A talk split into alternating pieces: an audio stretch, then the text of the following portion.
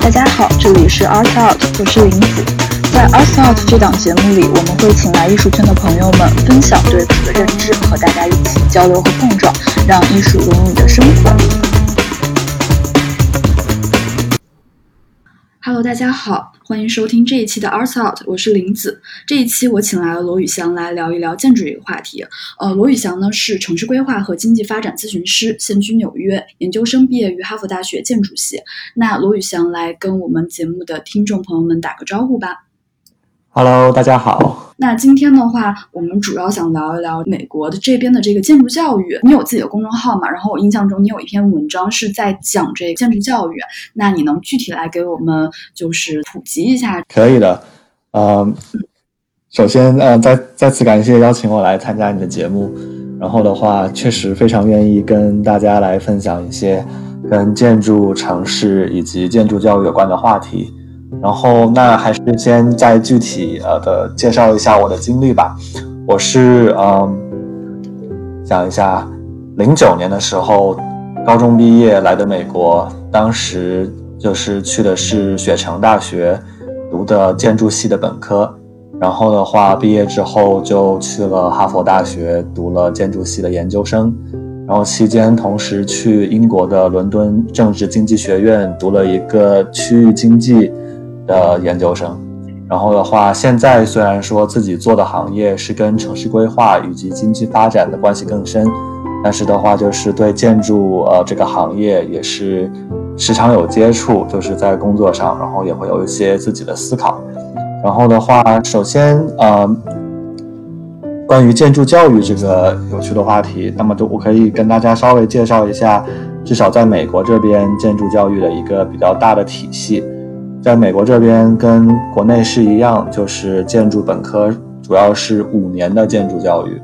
然后五年的教育你拿到的是一个非常专业的建筑学士的学位，等于说，呃，在美国这边，如果你要当建筑师的话，就是那种注册建筑师，你的学位证明就是需要这种专业的建筑教育，那么要么是五年的本科，要么是四年的其他本科加上三年半。至四年的研究生，所以我当时啊，高中的时候认为自己未来一定是要做建筑师的，所以就铁下心来选择了五年的建筑教育。然后当时刚来美国的时候啊，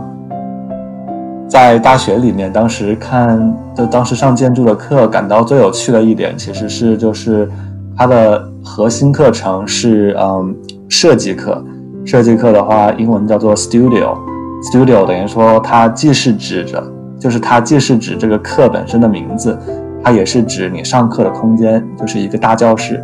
一个大教室里面啊，有很多张桌子。我们当时我们全年级一共是有将近一百个人，然后的话等于说，就等于说是在呃两间大教室里，一共就有一百张桌子，每个人都有自己的桌子。然后可以在上面放很多的图纸模型，然后通过这种 studio 的教育，然后老师会给你布置一些设计的课题，然后你通过自己画图、动手，然后以及跟老师不停的交流，来啊推进自己的设计，然后最后你的那个考核也不是通过考试或者写论文，而是说把你的设计啊通过图纸和模型的形式展现在大家面前。然后的话，大家根据，然后大家对你的设计来做出评判，然后这就算是呃你的建筑教育最核心的部分，就是做设计。然后除了设计课之外的话，也有许多其他的课程，比如说历史，然后理论，然后绘画。然后或者啊数学，然后以及啊物理、力学等等。美国的这个建筑教育吧，它有自成一派的这样的一个评判体系。那具体的这个评判体系就是什么呢？其实对这个问题，我觉得非常有趣。然后，呃，当然我自己的个人的看法也是有我自己的，嗯，就是是我非常个人的经历和体验。我觉得就是美国，它或者说其实在很多国家，就通过我后来的了解。它的这个建教育的一个体系，其实是基于一种比较传统的大师和学徒之间的这种呃沟通和学习模式的一个基础上。因为其实建筑在最早以前，它它就是就是通过就是嗯很多学徒来跟大师学习，然后大师他自己通过自己的实践，他自己的工作，总结出了很多设计的经验，以及所谓的建造的经验，然后他通过那种口口相传的模式，把这个经验教给学生。然后其实就现在一听起来好像觉得有点不可思议，就是因为学徒式的这种教学听起来非常的传统，但是其实我觉得在呃设计课就是 studio 为主的那个设计的教学模式上，其实这个现在还是非常存在的。那么我举个具体的例子吧，就是嗯，在 studio 教学的时候，就当老师给你布置一个课题的时候。他一般不会去系统的教你怎么做，就是他会把课题告诉你。嗯，OK。你要在呃这个课题是你要在这个城市的这个街块的这个街区块设计一个博物馆，然后的话你自己，那么他会告诉你你要去做一些呃背景知识的研究，你要去调查一下呃场地它的那个状况，然后你自己来设计几个方案，然后我们来一步一步的推进。然后，他每一步来跟你推进的时候，就比如说他会要么就是坐到你的桌子旁边，跟你一起来看你设计的图纸，或者是说喊你把你做的模型和图纸展现在啊所有学生面前，然后你来讲解你的设计，然后他来进行评论，就是就是这种看图纸和那个点评你的设计，这就是他教学的核心。然后的话，那么他嗯什么？那么他会以什么标准来评判你的作品，或者说你的呃设计好不好呢？其实这个标准就是非常个人的，就是这个老师个人的观点，他个人的经验，甚至可以说是他个人的喜好。对，所以就是这样子的话，你你你就会发现，就是不同的老师他有非常多不同的喜好，因为就是个人的经验也好，然后喜好也好，其实是比较主观的。所以现在我仔细在想的话，就是，嗯，当时上学的时候，在不同的老师底下，然后来通过学习。比如说，我当时想自己回想一下，嗯，大学五年，第五年做的是毕业设计，然后前四年每个学期都会有一个设计课，有一共上了八节设计课，然后就是你在八个老师底下，然后跟八个非常不同的人来学习，就是怎么做设计。其实直接影响你的这八个人，他不同的主观的思维，他的经验或他的偏好。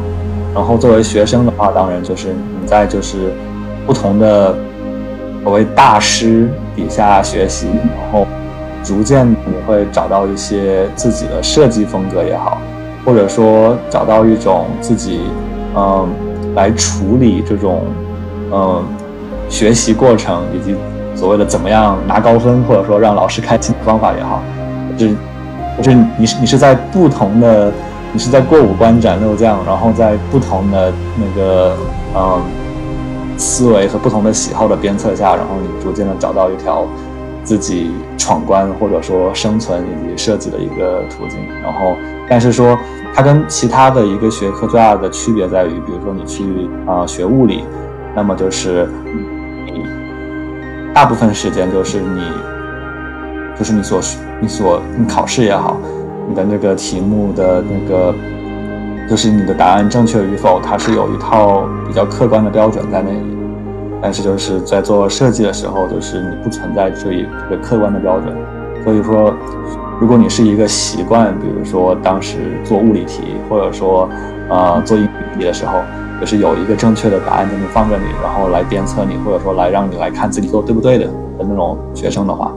那你你如那你如果抱着那个思维来学建筑，会觉得非常的奇怪或者说苦恼，因为你会发现就是说没有一个参考答案在那边让你告诉你你做的对不对，但是呢，老师还是会有自己的看法，他他他会他会告诉他他会告诉你说你这个做的好不好，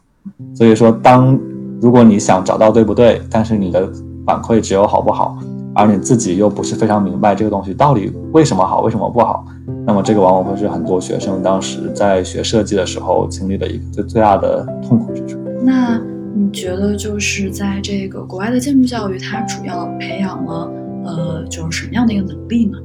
嗯，非常有趣的一个问题。然后我觉得不同国家可能会也也有不一样。我个人对于美国建筑教育的感受，我觉得它其实最重要的能力，或然后其实反反而不是做设计，而是说故事的能力。因为美国故事的能力，嗯，对，就是让我来给你慢慢的讲一讲，知道到底是什么意思。嗯，就其实这样来说吧，就是在欧洲，欧洲的建筑教育，你会发现他会教你非常具体的怎么样来盖房子，或者说欧洲的建筑教育是那种大师和学徒之间的那种学习的最好的一个体现，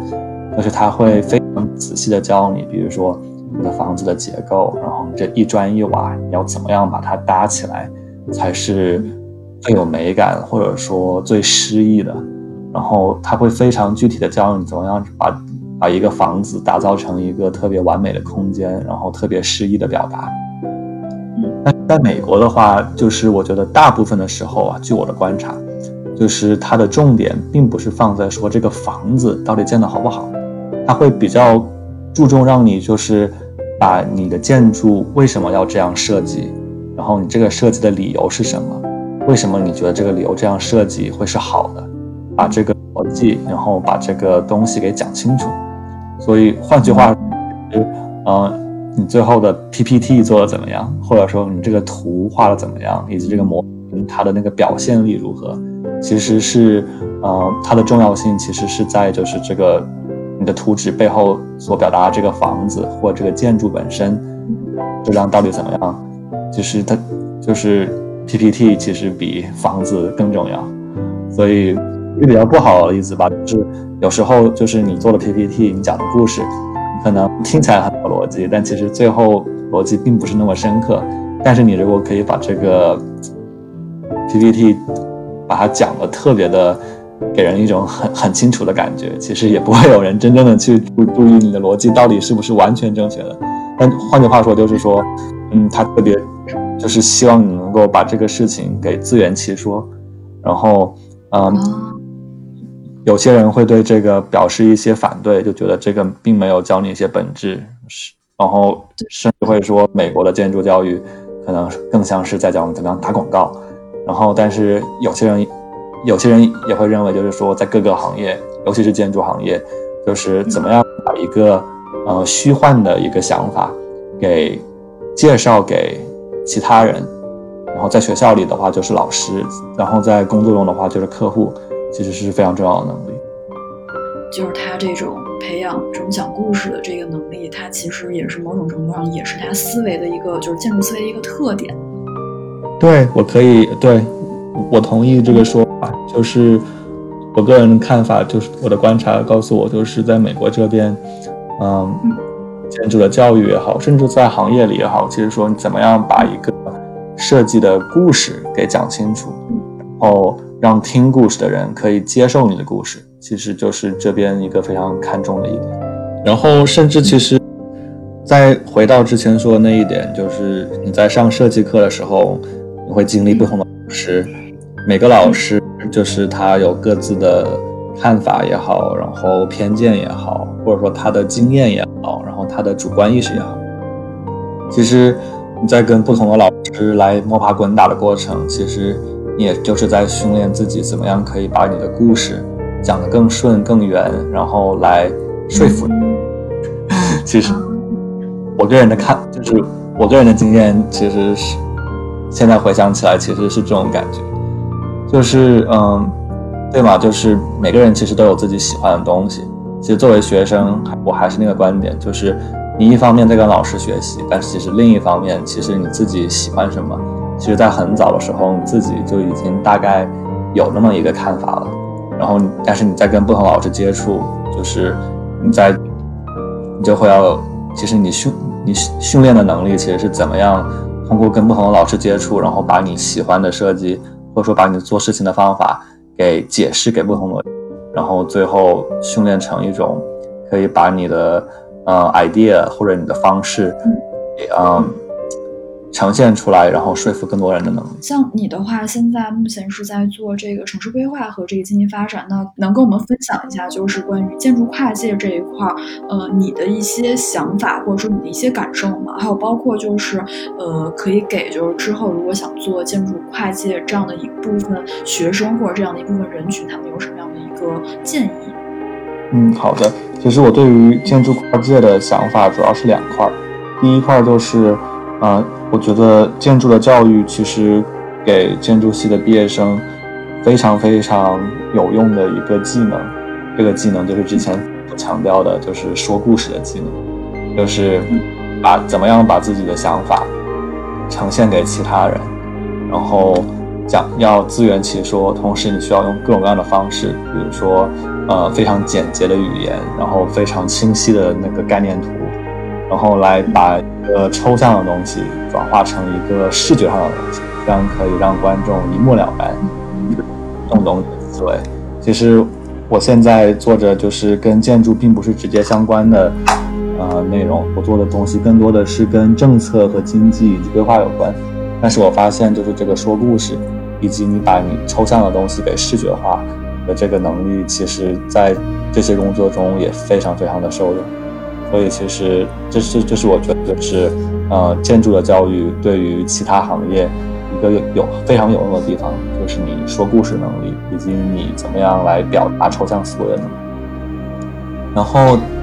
但是关于跨界，就还有一方向要说，但是我觉得建筑系的学生跨界又不能太自满。什么叫自满呢？自满就是你认为你自己的能力或者说你自己的知识。是足以应付很多其他呃行业的需求的。我觉得其实并不是这样。我觉得跨界得就是跨界的时候，你就会意识到，就是建筑本身的教育是多么的有局限性。就是说，它跟其他学科本身的结合，在很多学校或者很多项目里其实是非常浅的。所以，其实建筑系的学生毕业之后，很多人很有可能就是说，除了做设计，或者说除了把故事说好之外，他他对于其他更专业的东西，他其实他的了解是比较浅显。比如说，他可能并不懂就是社会科学的研究方法。那么你在做经济问题，或者说你在做政治问题的时候，你如果还是只抱着一个设计师的那个思维，还觉得我应该这样，应该这样，应该这样，而不是从一些更深刻的角度去研究这个社会问题背后的因果关系的话，那么其实这就是你建筑师的自满，反而会在职。就是职业道路上给你拉后腿的一点，所以就是呃，总结出来的话，第一点就是我觉得设计设计的教育给了你就是来呈现复杂问题，然后以及把这个故事说圆的一个非常好的基础。但是设计的教育同时，呃，也会让你在其他的就是呃社会科学或者说理工科方面的一些严谨。的学术思维的上的训练又偏少一点，所以说你如果要跨界的话，你需要去非常诚恳的把这些其他的知识给补完。